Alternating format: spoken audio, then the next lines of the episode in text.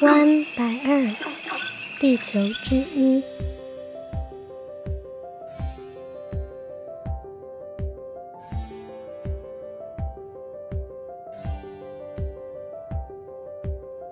Hello，大家好，我是与大自然稳定交往中的小一。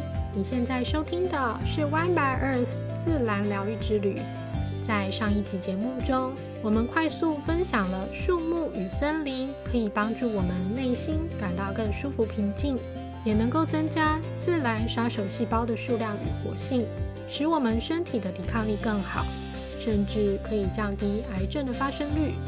这集我想试着跟大家分享，在森林疗愈体验中，我们除了散步以外，实际上还会在森林里做哪些事情呢？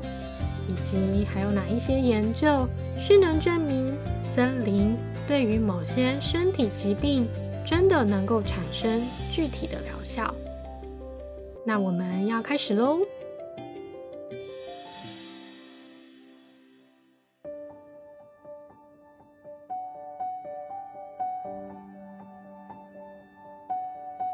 四年前，我抓紧春天的尾巴。搭乘大众运输来到一个都市公园，参加森林疗愈活动。这个公园里有很多的大树，平均都有五层楼以上那么高。我听两位森林疗愈指导员说，一共有九万多棵树在这里生长。这个森林疗愈活动在每周二的上午十点到十二点举行，共有四周，每周有不一样的主题。有另外八位素昧平生的伙伴和我一起参与。第一周，我们首先在森林里做了一点伸展运动，也帮助彼此伸展。接着，指导员请我们看看森林，然后帮自己取一个可爱的自然名，像是森林里唱歌的布谷鸟。我们用这些假掰的名字玩了一会儿丢沙包的游戏。气氛很快活络起来。接着，指导员带领我们拥抱树木，在树木的怀抱中，我们很自然的安静放松下来。最后围成了一个圈，朗读自己带来的诗集。我们的声音回荡在安静的森林里，像在与看不见的事物对话。最后，我们一起在森林里喝茶，分享这天彼此的体验。这是韩国首都首尔市举办给市民的森林疗愈活动。参加这场活动且愿意受访的七名女性，平均年龄为五十八点七岁，有两或三个孩子，她们都是家庭主妇。之前没有参加过森林疗愈的经验，在第二周的活动中，他们在指导员的带领与解说下，近距离地观察树木和植物，并体验大自然的景色、声音和质地，例如阳光透过树木的景色、微风的声音、森林里空气的芬芳，以及光脚踩在土壤上的触感。参与者说，他们的视觉、听觉、嗅觉和触觉在接触自然并安静地待在森林里时变得敏锐，并且体会到森林的珍贵与迷人。在第三四周，随着课程的设计与指导员的带领，这些过去从来没有单独进入森林，也不曾在森林里躺下的家庭主妇们。也进入了更深层的心灵过程。听完两周的课程后，你对森林疗愈是什么？是否有了更具体的想象呢？下一集节目，我们再来继续分享第三周和第四周的课程，看看这群金智英是如何借由森林来疗愈自己。大自然能够滋养我们的心灵，这件事情几乎不需要辩证。许多人都能够感受到，森林疗愈作为一个怀旧风格的新兴研究领域，更受到大众关注的，或许是它能够对我们的身体健康产生什么样的影响。这也是这一集节目接下来想要分享的，毕竟现在文明病实在很严重啊。就像我们的上一集也有介绍，日本李清教授的团队已经反复实验证实，在森林里散步能够提高我们体内的自然杀手细胞的活性，进而预防许多疾病的发生。在节目前导中，我们曾经提过，日本目前有六十五座经过科学实验证明具有疗效的森林基地。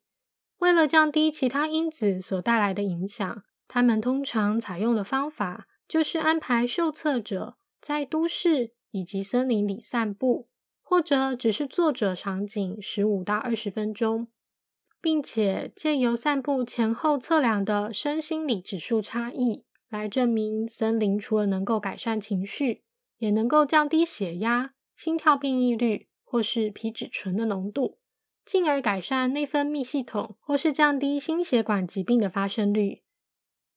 但是从上面的课程实例分享，我们可以知道，在森林里散步只是森林疗愈中最简单的一种方式。一个来自西班牙的团队，为了了解什么样的森林确实可以对我们的生理健康发生影响，搜寻了世界各地的文献，并除去了那些只是观看森林景色或嗅闻气味等在实验里做的研究。也排除了都市以及农业用地，也就是可能被开发为城市公园或用于木材生产的人工林。这篇在去年发表的综述中，团队最终选出了六十二篇论文，并发现有九十 percent 的研究是在亚洲国家进行的，其中日本占了一半以上，然后是韩国、中国与台湾。虽然多数的论文是发表在医疗相关的期刊上，其次是林业期刊，但其实森林疗愈是一门结合了医疗专业、森林科学、休闲游憩、环境教育、心理咨商和运动管理等学门的综合领域。借由目前的研究成果，我们不难看出森林疗愈领域还有许多发展的空间。除了对高血压患者的疗效有最多的研究支持以外，其他针对特定疾病的研究在这个新兴领域里还不算太多。所以李清教授有关于自然杀手细胞的研究真的很振奋人心。今天也在这边与大家分享我目前所能找到的其他研究：一、改善慢性颈后疼痛，这是一个韩国团队的研究。在此之前，他们已经做过一项初步的研究，证明与城市相比，在森林中散步可以改善慢性颈后疼痛，并且疗效与森林中的气温和湿度有关。二零一五年，他们招募了颈后疼痛持续超过三个月的患者，并且使用 VAS 疼痛量表，选出疼痛指数在四级以上的六十四名受试者。随机分为独自森林沐浴组和森林运动组两个组别。每天早上，他们让两个组别在森林里步行两个小时，持续五天。森林运动组每天下午会额外由复健师指导，针对肩颈部进行伸展和加强的锻炼。这个时候，独自森林浴组则在森林里自由活动。五天后，两个组别的疼痛都明显的下降了，但是加上运动拉伸的森林运动组，只有疼痛敏感点的数量减少更多，其他疼痛指数在两个组别间则没有显著的差异。意思就是，只是森林浴也有很好的减痛效果喽。二、降低糖尿病患者的血糖值。一个日本比较早期。在一九九八年公开的报告，这份历时六年的长期研究，招募了八十七名平均年龄为六十一岁的非胰岛素依赖型糖尿病患者。他们在六年里进行了九次的森林浴活动。他们请受试者考量自己的体力和其他的并发症，选择在森林里步行三公里或是六公里。并且发现，在森林散步后，患者的血糖水平下降了三十九点七 percent，而且在短距离和长距离步行之间，并没有观察到显著的差异。所以功劳啊，可能与森林有关。他们也列举出在跑步机、飞轮和游泳池中锻炼的其他血糖的研究，说明在森林里步行，血糖水平下降的变化比起运动更为明显。三。对抗癌症，在癌症标靶治疗中，为了杀死癌细胞，我们自身的好细胞也被伤害着，进而降低了我们的免疫力。这个团队让十一名第三期乳腺癌的受试者在森林里住了十四天，每天进行森林疗法，包含每天早上轻松的散步两个小时。量身定制的兴趣活动、小组互动，以及根据营养标准准备的饭菜等，并且发现，在十四天后，这些患者的自然杀手细胞的体积、穿孔素和颗粒酶都增加了，并且在返回城市后还持续的增加。他们期待森林疗愈不只可以作为健康的人们预防癌症，也可以作为癌症标靶治疗后。用以恢复身体里自然拥有的细胞毒杀作用，并且在未来对于对抗癌症产生帮助。四、改善哮喘与异位性皮肤炎。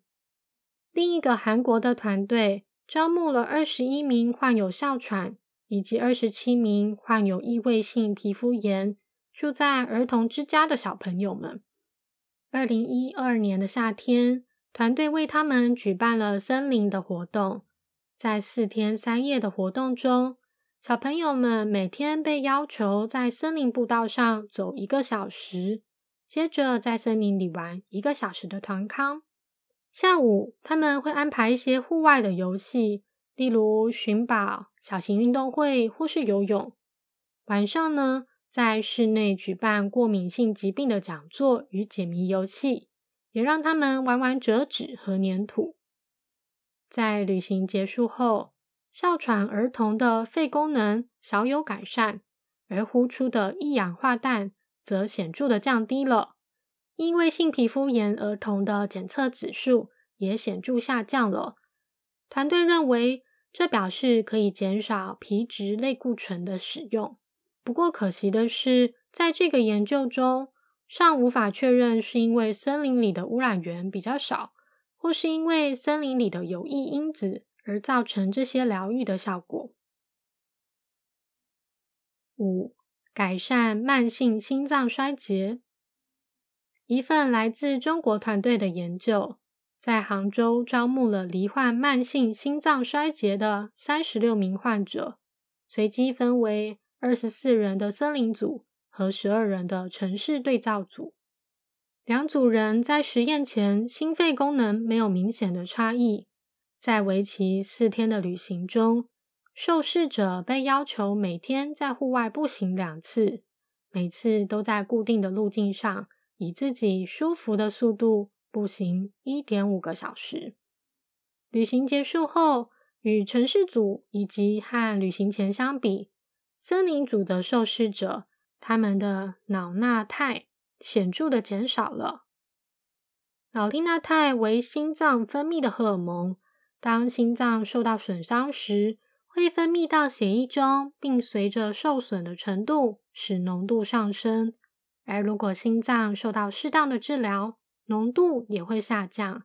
因此，经常作为心脏功能受损与修复的指标。在实验过后。除了脑利纳肽下降以外，受试者的心血管疾病相关因子，包含内皮素、肾素、血管紧张素等，也显著低于城市对照组。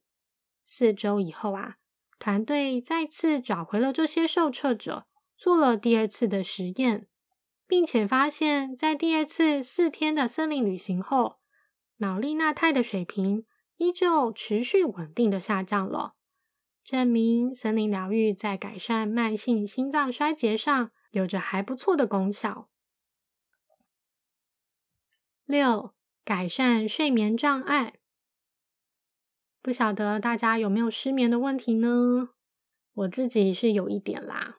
如果台湾举办这样的实验，那我也想参加。日本有一个团队，透过网络招募了七十一名自认为有睡眠障碍的志愿者，并请他们填写睡眠品质指数问卷。这群人平均的指数也确实大于定义中的睡眠品质差，也就是大于五的指数。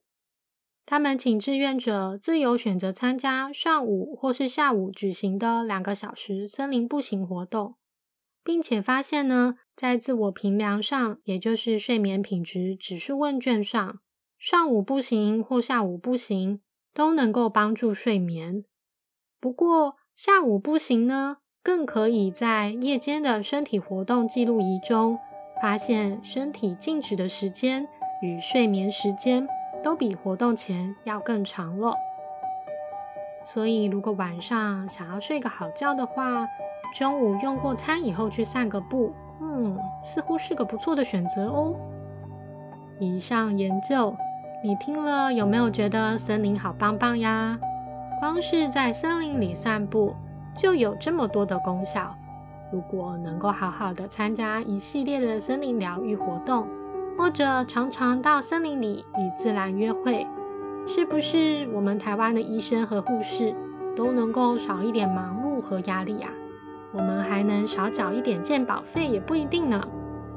但可惜的是，其实这些研究几乎都只有一两个团队或者少少的几篇论文的支持。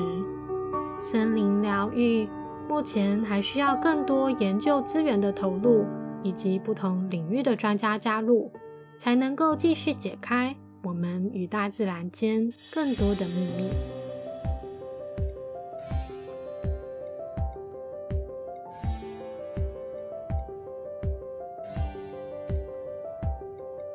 今天的节目就到这边，感谢你的收听啊！难得的假日都窝在电脑前做节目，就是希望听着节目的你能够抽空走出家门，到森林里去疗愈自己。